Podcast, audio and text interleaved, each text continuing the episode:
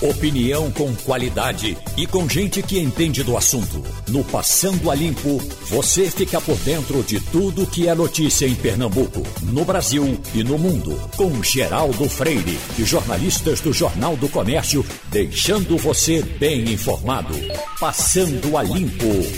Está começando o Passando a Limpo, que tem Romualdo de Souza, Wagner Gomes, Mirela Martins e Ivanildo Sampaio. Evanildo, nessas, eh, desses imóveis que o Estado anunciou, anunciou de anteontem para ontem que estava colocando à venda, primeiro achei pouco, porque só são 18 imóveis. E aí tem, por exemplo, três lojas, e me chamou a atenção isso, três uh, lojas, uh, tipo escritório, três salas. Três salas no edifício AIP, Aí você imagina quanto é uma sala hoje no edifício AIP, com a degradação da cidade. Se a gente quisesse comparar isso a, a 50 anos passados, você ia, ia, realmente é, vender por um bom dinheiro. Mas três lojas, uma, uma, loja no edifício AIP hoje deve custar quanto? É, 3 mil reais. Geraldo, bom dia, bom dia para você, bom dia para os ouvintes. Você deve conhecer bem a história da IP. Uhum. Aquele prédio foi construído para os jornalistas, era uma espécie de comodato, foi construído pelo governo do Estado, na gestão do então presidente Cordeiro de Farias. É, Fernando Cascudo, já falecido, era assessor de imprensa de Cordeiro não é? e era jornalista. Então, é, convenceu o, o, então, o governador de que precisava ser feita a sede para, para, a Associação de Imprensa de Pernambuco, que era muito mais forte do que eram os sindicatos. Uhum. E construiu-se a IP. Parte ficou para o governo e parte ficou para a IP e parte foi vendida a particulares. Uhum. Depois veio a crise da IP, parte foi para leilão para pagar débitos trabalhistas que a IP havia contraído. E a história ficou por aí. Não sei como continuou isso. Sei que a história da IP é complicada, o governo tinha alguma coisa lá, não sei quantas salas, não sei quantas, mas sei que tinha. Enfim, e, e então você agora está trazendo para os nossos ouvintes, né, parte da história da IP, mas é muito mais comprida e complicada. Estão colocando três salas à venda, né? Agora, é, é, é naquele tempo não havia cuidado para fazer estacionamento, então não tem estacionamento, inclusive, para as pessoas que, que compraram essas salas, né? Tem que usar um estacionamento ali da esquina qualquer, não é isso? Veja bem, o que é que motivou uh, a morte comercial do centro do Recife? Falta de estacionamento. Você pega um edifício feito, uh, por exemplo, o, o, São Luís. Você não tem estacionamento. Você teria atrás, aquilo ali virou um centro comercial, hoje meio degradado, mas virou um centro comercial importante há 20 ou 30 anos atrás. E ninguém queria ficar no centro da cidade porque não tinha onde colocar o carro. É verdade que na época também não havia carro, né? eram muito poucos os veículos que circulavam da capital. Hoje não, hoje você, qualquer prédiozinho de oito andares tem quatro destinados a estacionamento. Então, o Santa Albino, todos os edifícios ali do centro, é, nenhum tem estacionamento, e nem você tem onde colocar por perto. Já me disseram. Tem um edifício garagem pequeno, uhum. não é? E, e mal localizado, enfim é um problema sério a degradação do centro do Recife. Já me disseram que a melhor vista do Recife, que é uma coisa encantadora, quem me dizia muito isso era Jarbas, é a, a cobertura, aquela, aquela, cobertura do edifício do cinema São Luís, que um, um certo tempo apareceu lá com a placa Vendes. E eu tive o cuidado de telefonar para saber o quanto era, mas era um preço tão irrisório que eu digo, puxa vida, se a gente quisesse comparar com o preço de uma cobertura daquele tamanho em qualquer lugar do Recife. Mas o fato de ser no centro da cidade, o fato de não ter onde estacionar, das complicações é, até com o elevador dos tempos de hoje, mas puxavam lá para baixo o preço, não é? E é assim, qualquer coisa que você for fazer no centro da cidade, esse centro tão querido e tão bonito e tão jogado, né, Ivanildo? O, o, o, Geraldo, vizinho ao, Santa, ao São Luís, você tem o edifício Tereza Cristina. Hum.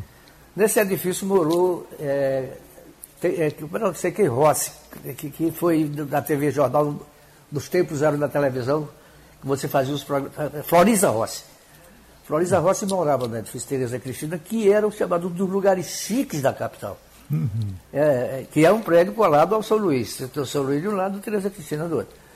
Eu lembro que teve um banqueiro chamado Eduardo Maia Franco, que era dono do Banco Magalhães Franco. E ele vendeu o banco e investiu em imóveis. Comprou vários imóveis, inclusive alguns dos apartamentos mais caros da capital, que eram no edifício Tereza Cristina.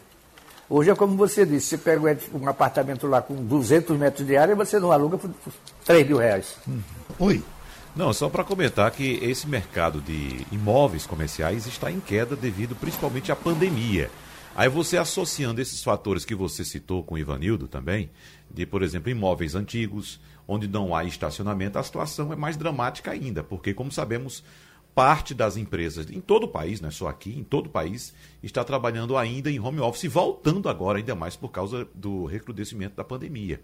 Então, houve já uma queda no valor de aluguel e de venda de salas imóveis no ano passado, inclusive ao contrário da corrente da inflação, a inflação, como sabemos, subiu e o preço de aluguel e de venda desses imóveis caiu e a tendência é que continue caindo por causa do recrudescimento da pandemia. Agora, todos nós torcemos demais para que apareça uma solução para o centro da cidade, né? Uh, uh, já, uh, você, inclusive, hoje vai, vai trazer o, o homem da Loureiro.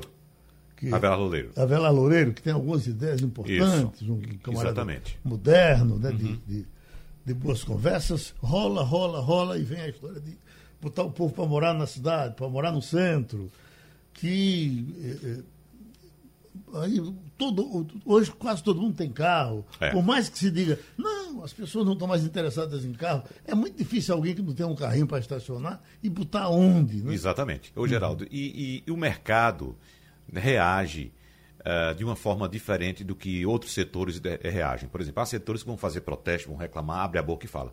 O mercado simplesmente reage com números. Ele sai, ele vai procurar onde é melhor para ele. Ele não vai brigar ele não vai pedir, ele não vai exigir, ele simplesmente se ausenta. E você sofre os efeitos nos números, como a gente está vendo agora: queda nos preços de vendas e de aluguel. Então ele vai procurar um lugar adequado para ele. Ele não vai esperar, não vai reivindicar, não vai fazer nada disso. Ele fica na dele. Então, quem quiser, o, o, o, o, outro lado tem que se adequar à realidade. E qual é a realidade? É essa que você citou. A, a, a sociedade evolui, o mercado acompanha essa evolução e vai em busca do que é melhor para ele e também dos seus clientes, evidentemente. Mirela Martins, você que anda com gente de bom gosto, tem bom gosto também, você que trabalha com, com a elite, o que é que tem no centro do Recife que lhe agrada ou nada lhe agrada no centro do Recife? Muito me agrada, inclusive há um, um projeto atual em curso ali na frente, onde era a fábrica do Moinho que é um, um, grupo familiar, várias famílias se uniram para construir esse, uma espécie de bairro. Tem empresarial, tem residencial, tem também um hotel. Então, com esse projeto, a gente percebe essa mudança nesse paradigma do, da, do centro do Recife, porque, veja, com o movimento do Porto Digital, já teve muita, muito retrofit ali, muitas empresas chegaram, teve benefícios, então a gente formou aquela ilha de tecnologia ali do Porto Digital. Tem também ali muito, é, muitos prédios com TRF, é, então também tem, é, é, é, uma bolha ali, né? A gente está falando daquela ilha. Não estou falando da Rua da Aurora, que realmente, como você falou ali, eu fiquei imaginando a, a, o cenário que a gente tem, que é uma coisa linda, mas realmente não, tem, não teve esse carinho a mais como a Ilha do Recife, ali no Porto Digital, teve. Então, esse projeto, é, Geraldo, que fica pronto no próximo ano, vai dar essa vida muito grande, porque você trazendo empresas, você trazendo moradia, você trazendo um hotel, é vida, né? Gente de manhã, gente de tarde, gente de noite. A degradação do Recife do lado de cá é bem maior do que a do Recife Antigo. O Recife Antigo houve muito, um certo cuidado, um certo tempo. Uh, o, o, Porto Digital deu realmente um, um, uma, uma levantada. Isso. E o, o, o, o Recife Antigo é um salão de festa, né? uma coisa interessante. Uhum. A, a, a, livraria está funcionando bem lá, que entrou no lugar do, do, do, do shoppingzinho, né? É, da cultura, né? A, a... Mas ainda acho que tem muito espaço. Do, ainda há muito espaço no Recife Antigo para se fazer coisas. Ah, Geraldo, mas precisa se investir. Como Mirella estava dizendo, você tem que atrair os investidores para aquela área. E para atrair investidores, você tem que investir também. Tem um lema no mercado americano que diz o seguinte: no parking, no business. O que, é que significa? Sem estacionamento não tem negócio. Então, primeiro, você tem que investir em infraestrutura viária. Né? As pessoas têm que ter condições de chegar. O Recife Antigo, a área do Recife Antigo, ali do bairro de São José, onde há o Porto Digital, como você, você acaba de citar, atrai um público que, por exemplo, já não tem tanta necessidade assim de veículo próprio. É um público mais jovem, que já tem outra cabeça, que utiliza, por exemplo, veículos de aplicativo. Então, uh, esse público consegue chegar e realizar os trabalhos. E essas empresas estão investindo muito ali no Recife nesse sentido. É uma área que precisa, de fato, de mais investimento, precisa se recuperar aqueles imóveis todos para atrair empresas, porque é uma área muito charmosa, muito bonita, muito elegante e, evidentemente, há essa carência desse tipo de investimento. Então, vamos saber se o poder público vai ter condições de investir ou interesse também de investir nos próximos anos. Agora, Vanildo, outro lado maravilhoso, romântico, bonito, com igrejas interessantes, o Pátio de São Pedro, aquele, aquele, aquele pedaço por ali. Mas, puxa. É, exatamente, é muito bonito. Já tentaram fazer casas coisas? De casas centenárias já, é? que tem ali, casas com mais de 150 anos. Uhum. Não é? Virou um pedaço morto. Eu pergunto a você, o que é que é feito do projeto do Chantecler? Exatamente. Uns 8, 10 anos atrás. Renovaram. Parado, ninguém é. fala. Renovaram é. o prédio. O prédio, inclusive, ainda na gestão de João Paulo. Ele foi totalmente refeito. Ele esteve bonitão e aí parou tudo. Alguém passou. Os pichadores já passaram por lá. O povo para descobrir as coisas é pichador. Você Enquanto... está falando ali do pátio de São Pedro. Uhum. Aquele pátio foi renovado na gestão de Geraldo Magalhães, prefeito. Uh, Aldemar Paz era secretário de turismo da capital, porque tinha uma empresa de turismo na capital, a Emetur. e ele valorizou o pátio de São Pedro. Uhum. Colocou lampiões, é, provocava o pessoal para fazer noites de festa lá, enfim. Foi a época áurea do, do Pátio de São Pedro. Depois disso, foi acabando, foi até o restaurante que tinha lá, não é? Que era, era tradicional, era famoso, fechou. E a gente hoje, eu não sei como é que está aquilo, porque faz anos que eu não consigo passar por lá. Agora, eu sei que é um dos lugares mais bonitos, mais aprazíveis, até porque a igreja de São Pedro é um patrimônio do Pernambuco, né? Uhum. É uma igreja lindíssima que a gente tem ali. Igreja que foi usada, inclusive, como palco para desfile de manequins. Não sei se você sabia disso. É, quer dizer, e a gente deixa morrer, deixa se acabar, fica por isso mesmo, ninguém se preocupa com o patrimônio nosso. A cidade incha, não cresce, né? na periferia, cada vez mais favela, cada vez mais mucamos. É, e a parte histórica, bonita, linda, e a gente vê se acabar e vê em pleno abandono. Agora, com aquele projeto do Cais Zé Estelita, do é, Novo Recife, o, o projeto, né? É, Isso com aquele projeto e com. faz parte do projeto um desaguar da, da Dantas Barreto até lá, à beira daquela parte ali do mar, há, há uma esperança muito grande de que a Dantas Barreto tenha uma, uma revitalizada é. importante. E ali tem um ponto importante também, Geraldo, sabe o que é? É o acesso, que é fácil. Tanto o acesso quanto a saída. Veja, uhum. o, o, o projeto está localizado em um ponto que tem vias de acesso e vias de fuga também. Então, é, é, evidentemente que o fluxo de veículos vai aumentar quando aquilo lá estiver pronto, mas pelo menos há possibilidade, tem rotas de fuga, tem por onde você sair, por onde você chegar. E, e outra coisa, a localização é excelente. Deixa eu perguntar ao Romualdo de Souza, para ele ser acionado, o, o, o, o, Recife, o que, é que você acha mais bonito nessa cidade, Romualdo?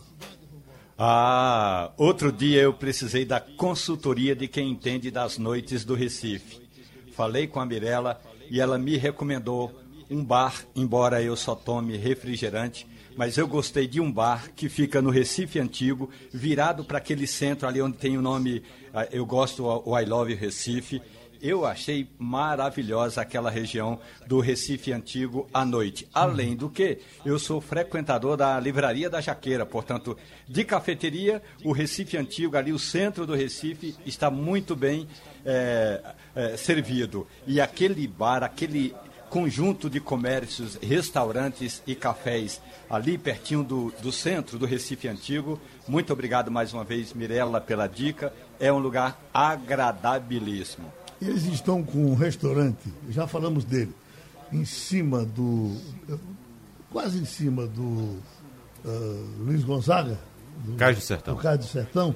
E eu estive lá e eu, o, o, dono do restaurante disse, olha, é gente demais aqui. A gente não, às vezes não está nem comportando. É uma pena que com paralelo ao sucesso do restaurante apareceu essa pandemia e ninguém sofreu mais do que restaurantes, do que bares bons, sem poder ser frequentados. Bom, mas vai melhorar. Geraldo, eu lembrei agora o nome do restaurante que ficava no pátio. Você conheceu também, Pátio São Pedro. Era o Gregório. O do Gregório. Era um restaurante tão famoso no Recife. Gregório era, Gregório era, ele era cego, não era? dele, guia histórico sentimental da cidade do Recife. Hum, ele era cego, o Gregório. Né? Eu, eu, eu, eu, muitas vezes fui almoçar lá. Agora era uma comida que quando fala dela você fica com vontade de engordar de novo. É, Romualdo, entrando no, nessa coisa do momento, da radicalização, desse desconforto que todos nós estamos vivendo, de ninguém se entender, de ninguém poder conversar. Olha, é, é, a, a, barbaridade com a doutora Ludmilla, a internet está minada de um. É, aí você vai ver o que é. Dilma estava internada, aquilo que deve ser o ambiente do Sírio-Libanês, a presidente da República, e aí aparece a doutora Ludmilla tocando violão, cantando, Dilma elogiando, achando que ela tinha voz bonita, e o, o médico, o doutor Calil, lá do outro lado. Com nada, sax na mão. Nada mais do que isso, mas suficiente. Eu encontrei ontem um amigo que ele dizia: Você viu, quando alguém elogiou, e por, por ter realmente um currículo invejável, a doutora Ludmilla, ele não pôde atacar ela, mas isso, viu as companhias dela quais são? Você é. viu as companhias?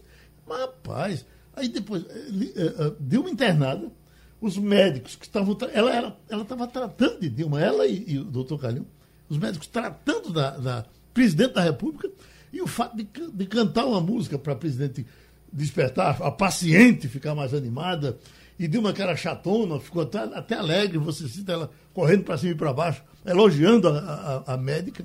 Aí isso é suficiente para ela não prestar mais. E não era simplesmente uma paciente, né, Geraldo? Era uma presidente da República. Quer ver, tem, tem essa a, a, a, repercussão disso aí, escute, olha. Está circulando nas redes sociais um vídeo em que a cardiologista Ludmila Rajar canta para a ex-presidente Dilma Rousseff.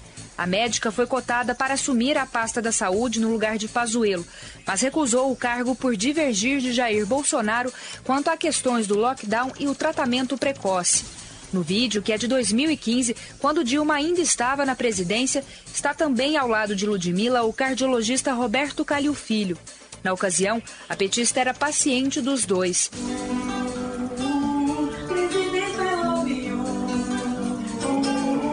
O vídeo tem sido alvo de críticas por parte de apoiadores de Bolsonaro.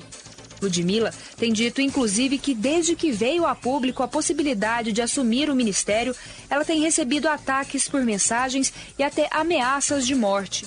Dilma não foi a única política que a cardiologista e Calil Filho cuidaram.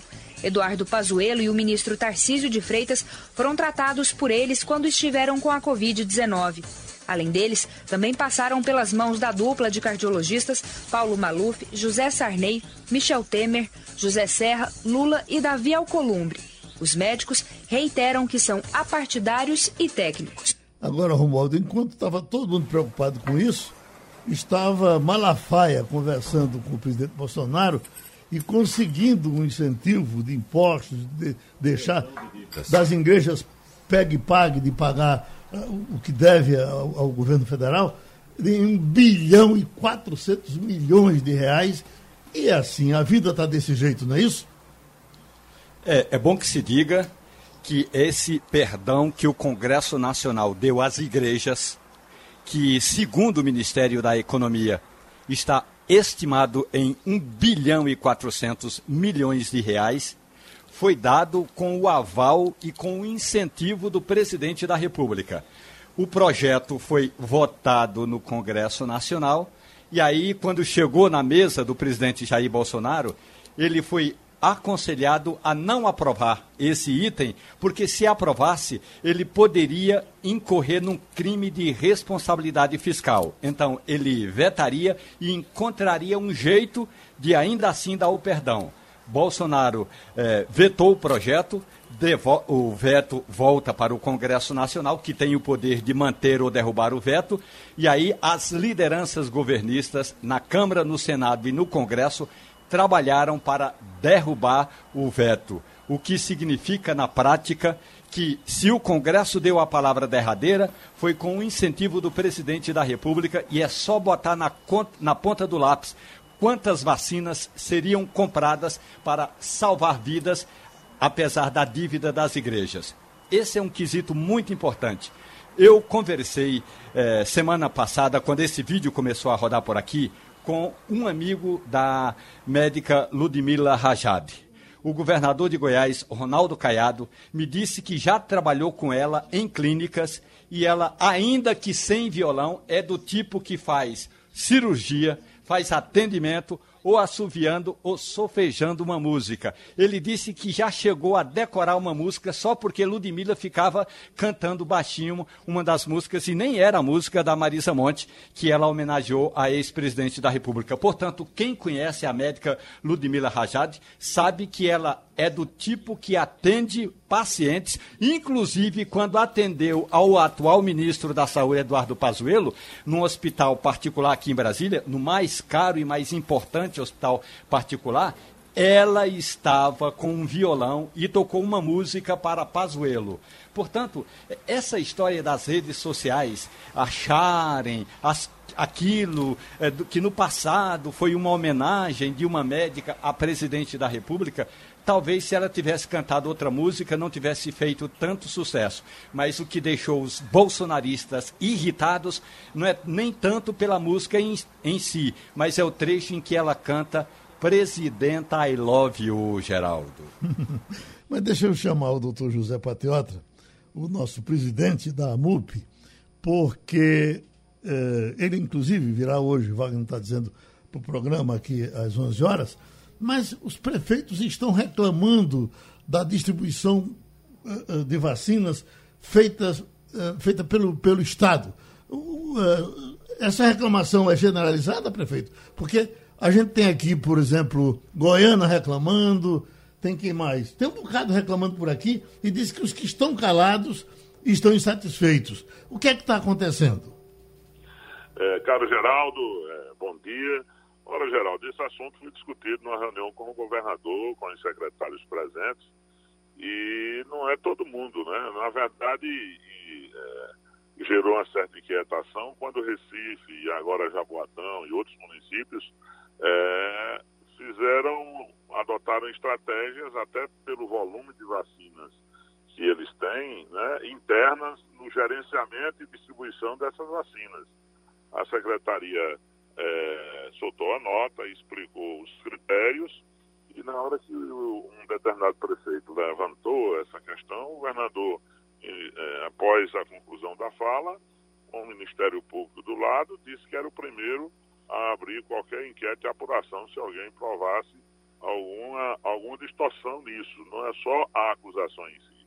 Claro que a população dos outros municípios tem o mesmo direito só que cada prefeito, dentro do grupo que é, preferencial que está eleito para ser vacinado, é, tem formas de gerenciamentos diferentes. Então, você pode dar um recorte, por exemplo, na idade dos profissionais de saúde, aqueles que não estão 100% na linha de frente, né? porque tem gente que está mais numa área de, de atendimento ambulatorial, digamos assim, e que tem uma faixa de idade abaixo de 30 anos. Então, você pode é, protelar determinadas faixas e essa vacina inicialmente ir para o idoso. Isso é um remanejamento interno sem modificar os grupos prioritários dessa primeira, dessa primeira fase. E Recife, Jaboatão e outros municípios né, também colocaram é, aplicativos que facilitam muito eles fazerem esse gerenciamento e o agendamento. Né? Lembrando que a AstraZeneca tem um intervalo muito grande para a segunda dose. Então, alguns prefeitos adotaram a estratégia de já utilizar também a. Opa, prefeito. Bom, perdemos o contato com o prefeito Patriota? Perdemos?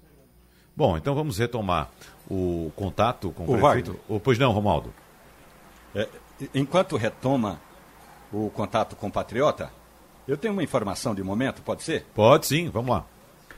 Uma decisão tomada ontem e que já está agora na mesa do, do ministro da Defesa, a decisão foi do TCU, o Tribunal de Contas da União, por meio do ministro Benjamin Zinler, determinou que o Ministério da Defesa, por meio da Marinha, do Exército e da Aeronáutica, informe a situação de todos os hospitais militares, com todos os leitos de UTI que estão eh, existentes né, e que estão eh, à disposição eh, de seus pacientes para o enfrentamento da Covid-19. O TCU recebeu diferentes denúncias de que os hospitais militares não abrem eh, essas informações. O Ministério da Saúde também já havia reclamado ao Ministério da Defesa e agora o TCU está cobrando informação transparente de quantos leitos de UTI estão à disposição em todos os hospitais militares, inclusive o mais importante deles, que é o HFA, o Hospital das uhum. Forças Armadas, aqui em Brasília. Wagner. Muito bem. Então aproveite, Romualdo, já que você está na vez, e faça a sua pergunta ao prefeito José Patriota. Patriota, muito bom dia para você, sertanejo. Me diga uma coisa: a questão toda é a seguinte. É, como é que se dá essa distribuição? É, havia uma expectativa, é, presidente, é, já na Confederação Nacional de Municípios, que o senhor conhece muito bem, que deveria ser no mesmo critério que é a distribuição dos recursos do Fundo de Participação de Municípios, dependendo do tamanho do município e dependendo da situação social de cada município. É assim o critério que é feito hoje em Pernambuco, patriota? Há uma proporcionalidade baseada nos grupos é, que estão eleitos, que estão escolhidos, priorizados, meu caro Romualdo. Também sertanejo lá do Pajeú. É, e esses critérios estão expostos, são públicos. A Secretaria de Saúde do Estado, nós mandamos um ofício oficializando é, para melhor esclarecimento. E eu estava dizendo há pouco que o município de Grande Porte, ele tem uma escala de vacina à disposição e com os aplicativos que Recife, Jaboatão e outros colocaram, conseguiram adiantar é, fazendo alguns remanejamentos. E, por exemplo, a, adiantando, por exemplo, a segunda dose da AstraZeneca, que tem um intervalo muito grande, e, é, diferente da Butantan. Então, muita gente é, fez um recorte na idade de profissionais de saúde que estão em outras áreas que não estão exatamente na área do Covid, mas está, por exemplo, na área ambulatorial, no tratamento de outras doenças. Aí tem até 30 anos, fica para depois. Na Paraíba, o Ministério Público Federal entrou com ação e a Justiça determinou que deixasse certas faixas da, da do segmento de profissional de saúde para depois, para priorizar o, o, o, idoso. Então, tem, uma, tem um, uma margem de manobra aí, principalmente para quem tem escala, que ganha tempo e avança. E o aplicativo que gerencia Recife, Jaboatão e outras cidades que adiantaram as faixas, é, ele ajuda muito, porque tem lá uma programação de distribuição. Então, mas que gerou a inquietação? Gerou, houve questionamentos, inclusive na reunião com o governador. É, o primeiro prefeito que levantou a questão foi Miguel Coelho, de, de Petrolina, e depois foi esclarecido, ele se deu por satisfeito pela, pela explicação que o Estado deu, mas tem prefeito que fica sem entender, né, incomodado, naturalmente, foi o caso de Araripina. Mas, ah, ao meu ver, esse é um assunto que internamente é, foi esclarecido, superado. O Ministério Público estava na hora, o governador interveio e, e disse que estava à disposição, que não admitia esse tipo de acusação e que o Ministério Público pode, inclusive, investigar se alguém tiver alguma prova, algum elemento diferente. É, o prefeito de eh, Goiânia estava ontem à tarde falando aqui, e no caso deles que tem uma UPA lá que está desocupada, que ele pode eh, eh, administrar, ajustar, falta só o Estado se interessar em ajudá-lo. Mas Ivanildo Sampaio. Oh, bom dia, patriota. Bom dia, amigo. As reclamações mais duras contra o modo de distribuição das vacinas partiram do prefeito de Petrolina e do prefeito de Araripina, reconhecidamente dois adversários do governador. Eu tenho escutado algumas críticas é, ao, à condução é, do problema é, de vacinação no Estado, mas tenho escutado muito mais elogios. É, pelo menos na cidade do Recife, né, eu não conversei com uma pessoa que não dissesse que funciona bem, que o critério é o critério lógico, não é que você, os municípios têm recebido proporcionalmente a cota de vacina, como manda é, o acordo feito, de acordo com sua população, então não haveria o que reclamar é, do, do governo do estado em relação a isso. Você concorda que essas reclamações de Petrolina e de Araripina tenham muito mais um cunho político do que técnico? Eu não queria concordar, porque, Ivanildo, Petrolina, por exemplo, já foi esclarecido. O prefeito Miguel já, já mandou, inclusive, uma mensagem dizendo que estava esclarecido, porque ele estava tava, tava resolvido e estava pronto para dar o ateste. O nosso prefeito de Araripina é que ficou, num dado momento, sem entender e até imagino que é uma questão já superada com ele também. Agora, é, é, você, cada prefeito tem uma forma de organizar e fazer essa distribuição. O gerenciamento de Recife e Jaboatão tem reconhecido, é, reconhecidos elogios, como outros municípios também. Né? Isso é uma dinâmica de distribuição e que a gente sabe que como a vacina é pouca, né, todo mundo reclama, todo mundo quer mais vacina que, no meu entendimento, a partir de agora vai regularizar, Você vai melhorar essa oferta. Agora, prefeito, uh, uh, em cima da pandemia, o senhor está no sertão. Eu tenho conversado com prefeitos aqui, com amigos aqui do Agreste. Ontem passei um, uma meia hora conversando com um amigo de pesqueira e ele me dizendo: olha, não, não dá nem para entender, porque aqui em pesqueira a situação está tá de tranquilidade. Por exemplo, é o que ele diz: Arco Verde, Pesqueira, Belo Jardim, acho que a, a, até Bezerro, a coisa complica quando chega em Caruaru. Aí eu lhe pergunto, como é que está essa, é, é, essa, essa pandemia? Ela está generalizada, não tem, ninguém tem nada a festejar? Meus amigos de pesqueira não estão informados? É, olha, Geraldo, a situação é, é gravíssima. Eu até estou jogando um pouco duro de ontem para cá, para ver se as pessoas têm mais cristandade, se deixa de amar os troços, as coisas, os, os bens materiais e ama mais as pessoas. Eu estou sentindo ainda uma frieza grande. E quem mais reclama são os endinheirados, não é aquele que não tem um quilo de fubá para botar no fogo. Sabe, quando eu vou ver, é gente que pode passar vários anos é, se alimentando do que tem e não gasta. É, então, eu sei que todo mundo perde, e o poder público perde porque deixa de arrecadar, ninguém ganha. Mas a gente nasce nu e morre nu, entendesse? Aí o apego aos bens materiais, a falta de princípios e valores cristãos em alguns segmentos é uma coisa que dói na alma. Nós estamos aí com a fila de gente já esperando por UTI. Nós temos aí mais adiante uma ameaça grave de, de faltar insumos. Né? Isso existe, essa possibilidade. Então, estamos num estado de nervo muito abalado. Ontem, o diretor do hospital ligou para mim chorando. Secretário de saúde chorando. Entendeu? Desesperado. Porque se você tiver alguém de sua família, meu irmão, é, se acabando, morrendo sem fôlego, entendeu? Sem ter o socorro, e você pode ter o dinheiro do mundo. A, a, a rede privada também enche logo daqui para domingo. E olha, talvez nem espere por isso. Então, é uma questão de, de humanidade, humanitária. A gente tem que deixar toda besteira, disputa miúda, né? e a raça humana precisa dar essas mãos, não precisa nem ser cristão. Então, é um apelo muito forte para que a gente tenha responsabilidade e quem é gestor tem que ter muito mais ainda. Que a pior coisa do mundo é ficar com o nome manchado e escrito de sangue, de, de dores, de sofrimento, né? e as pessoas deviam ter, ter essa paixão, né? essa, essa solidariedade de verdade, amigo a coisa é muito grave, é muito mais grave que você possa imaginar. Então, presidente é, Patriota. Para como... quem está na linha de frente é desesperador. Bom, como o senhor vai estar no programa das 11 horas, é. no debate, vamos deixar que o senhor tenha mais, mais tempo para conversar com o Wagner aqui.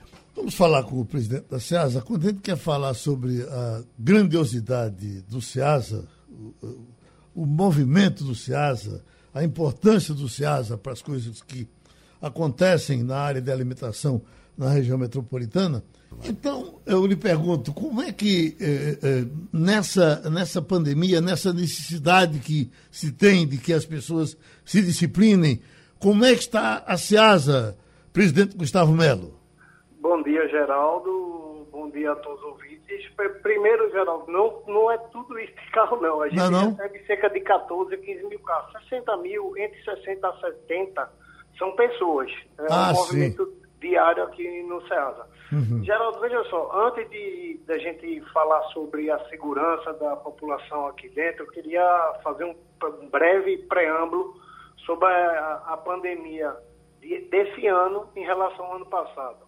Geraldo, em relação ao ano passado, no mesmo período, eu acho que todo, se, todo mundo se recorda, é, no ano passado, nessa mesma data, a gente tinha muita dificuldade da população ter acesso à máscara, álcool 70, álcool em gel, eram produtos escassos no mercado. Hoje em dia, todo mundo tem acesso. Eu desafio a qualquer pessoa aí no SEASA, mais de 90% da população tem a máscara. Mas isso na, daí nasceu outro problema, que é o problema de conscientização da população. A população tem que saber usar máscara. A, a, a pessoa entra com a máscara, é abordado, quem está sem máscara, por favor, coloque a máscara. O cara tira da, do bolso, tira da mão, tira do queixo, coloca, mas tem a máscara. É impressionante como é um trabalho de conscientização. Semana passada eu vi entrevista do nosso secretário André Longo, que não foi uma entrevista, aquilo foi um desabafo, que ele repetiu várias vezes, use a máscara, use a máscara. Isso é um trabalho nosso também, Geraldo, que a gente tem feito, a gente colocou outdoors nas entradas do SEADA, são faixas por todo lugar e um trabalho que está sendo até mais ostensivo agora, multando comerciantes. Da semana passada para cá a gente multou mais de 30 comerciantes, é porque a gente não torna público isso, porque multa não deve ser publicizado, na minha opinião. Mas é um trabalho diário, Geraldo. A gente tem todo esse trabalho, são 60 mil, 70 todos os dias. E as 60 de hoje não são as mesmas de amanhã. Amanhã, quando nasce o dia, é outro trabalho. Enfim, a luta é grande, mas a gente tem notado uma evolução dentro do nosso SEASA. É, Mirela Martins, a visão de uma dona de casa com um ambiente como o SEASA. É, bom dia, Gustavo. Muitos bares e restaurantes aderiram ao delivery como forma de sobrevivência nessa crise. A receita diz em torno de 10 a 30% do faturamento, mas pelo menos entra esse dinheiro em caixa. Shops também apostaram em plataformas de compras colaborativa. Há algum movimento para a SEASA aderir esse e-commerce coletivo neste momento de restrição de circulação? Mirela, é, bom dia para você. Interessante a pergunta. Mirela, dentro do SEASA a gente tem 1.350 comerciantes. Muitos desses bares e restaurantes e estabelecimentos do shopping, muitos não, quase todos, eles já compram no SEASA. E aí eles funcionam, ele já tem seu, ele já tem seu, seu comerciante fixo, esse comerciante entrega na casa deles. E desde o ano passado tem muito lojista dentro do SEASA que está disponibilizando sim via atendimento online. Ivanildo? Bom dia, Gustavo. A Bom gente dia, sabe Ivanildo. que grande parte da comercialização do CIASA é representado pela venda de perecíveis, frutas, verduras, legumes. É, essa crise teve um impacto grande nessas vendas? É, algum é, comerciante, algum empresário, pequeno empresário, chegou a fechar sua loja? Como é que está esse movimento lá? Não, Ivanildo, ao contrário, o SEASA é inversamente proporcional. Quando a crise assola o mercado, o SEASA aumenta, porque tem valor mais barato, a procura é maior. A gente registrou no ano passado um incremento em relação a 2019 em, em cerca de 10 a 12% de volume comercializado de pessoas dentro do SEASA. Então, é o contrário. Quando a crise econômica bate, o SEASA é mais procurada. Wagner? Presidente Gustavo, eh, eu recebi, inclusive, no sábado passado, volto a tocar na questão das máscaras, presidente. A reclamação de um ouvinte no ar, eu acho que essa reclamação chegou até ao senhor, porque ele foi bastante incisivo. Ele disse: Wagner, quer ver o que é desrespeito às regras sanitárias? Vá no SEASA. Aí eu citei: bom, a, a gente sabe que quando a gente vai num supermercado qualquer, na cidade, a gente é, é, recebido já na portaria com segurança ou alguma equipe do supermercado exigindo o uso da máscara e oferecendo também álcool para higienização das mãos. E a gente percebe que as pessoas dentro do estabelecimento também seguem utilizando máscaras. A gente sabe da dificuldade que é o SEASA, o mundo que é, é o SEASA, mesmo que haja uma recomendação ou até mesmo uma fiscalização na entrada, as pessoas costumam, evidentemente, tirar, como o senhor citou, a máscara do rosto quando estão nas dependências da SEASA. O, o que é que falta para manter uh, uh, uh, os cuidados com o cumprimento dessas regras sanitárias, presidente? É fiscalização, é vigilância dentro do SEASA? Veja só, é, eu volto para o preâmbulo inicial. Eu acho que é, é uma é, questão de consciência e um trabalho que cabe à sociedade também. A gente tem que nos cobrar uns aos outros o uso da máscara, porque veja só, é, eu, eu recebo 60 mil a 70 mil pessoas aqui todos os dias. É, eu não tenho condições de ter um segurança para estar tá pastoreando uma pessoa. A partir do momento que o cara entra, tira a máscara, ele é abordado, às vezes a pessoa é abordada duas, três vezes, às vezes a gente tem que tirar do Ceasa. Veja a que ponto a gente chega. Se eu tivesse condições de ter 60 mil seguranças, você entrou no Ceasa, vai, vai ficar alguém do seu lado, viu? Para ver se você vai usar a máscara direitinho. Pelo amor de Deus, o vírus está aí, está na televisão todo dia, está matando gente todo mundo tem acesso à informação, ninguém pode dizer que não tem acesso. Aí a, a pessoa chega e bota a máscara porque é abordado, e quando o segurança dá as costas, tira a máscara. É uma questão de consciência. Eu tenho falado com os comerciantes, para os comerciantes coibirem é, pessoas dentro de suas lojas sem a máscara. E o comerciante que não está, que não tá, que porventura a gente pegue gente dentro da loja, a gente está multando. A gente, como eu disse, a gente já teve mais de 30 multas e eu vou apertar eu vou apertar o cinto, porque eu não posso ver isso e achar normal. E eu não tenho condições de ter uma pessoa para estar do lado do, de, uma, de qualquer pessoa que entra no SEASA. Olha, o SEASA, diferente de um, diferente de um supermercado, o SEASA entra gente de carro, de caminhão, de ônibus, de Kombi, a pé, de bicicleta, enfim. A gente, mas a gente tem como controlar na entrada e a gente controla. Agora dentro, de fato, é muito grande são, mais, são cerca de 300 mil metros quadrados. Tem uma vantagem em relação ao supermercado, que o ambiente é aberto, né? já é uma vantagem. Mas é uma dificuldade, como eu estou dizendo, é matar um leão por dia, porque as 60 mil pessoas que a gente acaba de trabalhar hoje para tentar conscientizar já não são as mesmas 60 de amanhã. Mas aos poucos a gente é, com informação, com muito outdoor, com muito é, faixa, cartaz, a gente está melhorando e já dá para perceber isso. Presidente, é, é, vai mudar alguma coisa no expediente da SEASA por conta da, das restrições do governo ou não? Não, não, não, tem, não tem como mudar? Não muda não, Geraldo. E a gente está até fazendo uma campanha interna de fazer com que as pessoas comprem no horário da tarde, que tem menos gente no SEASA, o trânsito de pessoas é menor e tem a mesma variedade e qualidade. A gente, como eu disse antes, a gente aumentou a demanda, em momento de crise a gente aumenta o volume comercializado e a gente não tem como diminuir o tempo, até para evitar mais aglomeração.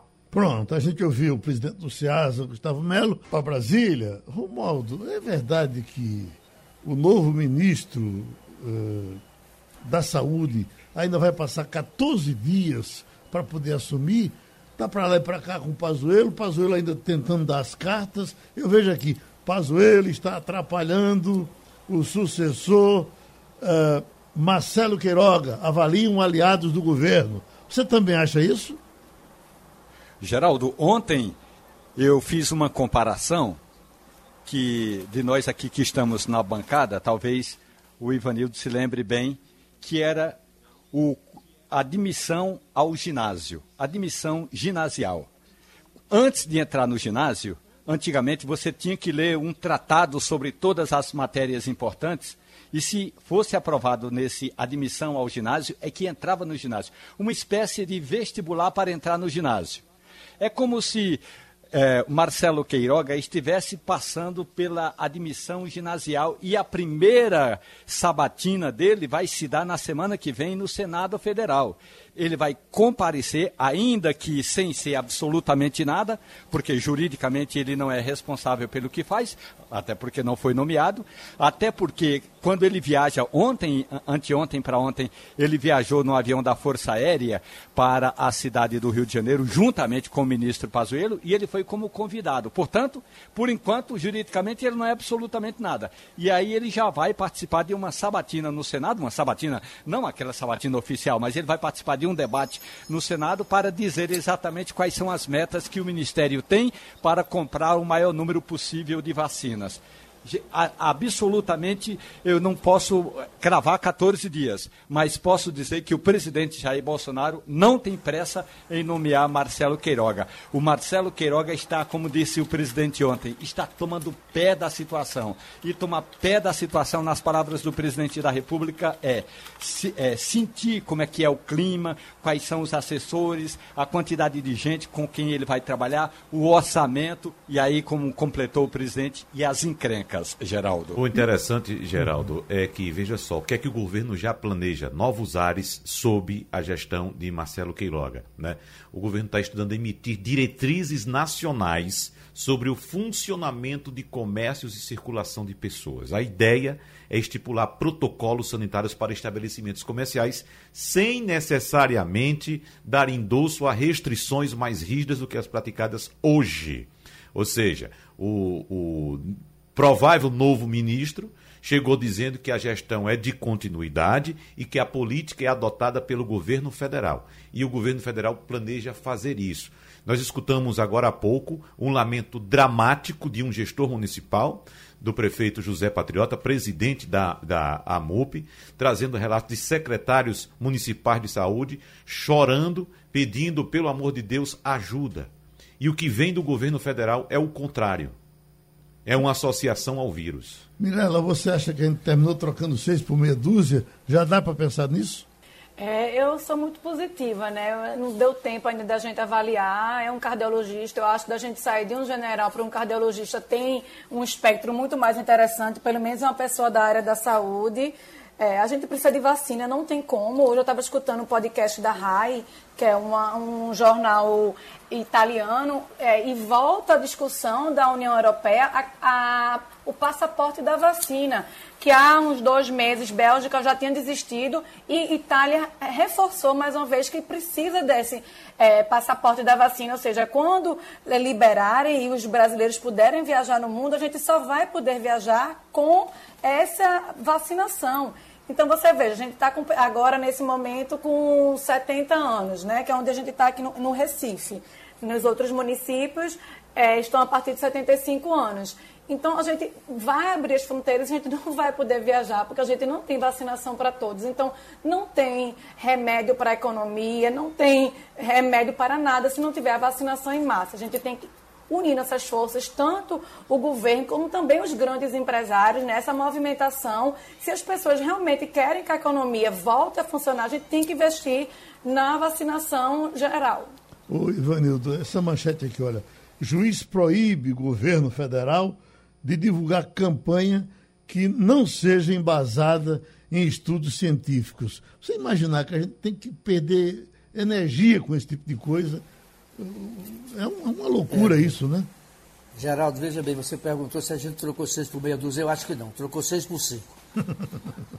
Do por cinco? Que diz que vai dar continuidade à, à, à grande gestão de Pazuello. Você não pode acreditar que esse país seja um país sério. Aliás, eu nunca vi uns ministros sem dignidade como esse do presidente Bolsonaro.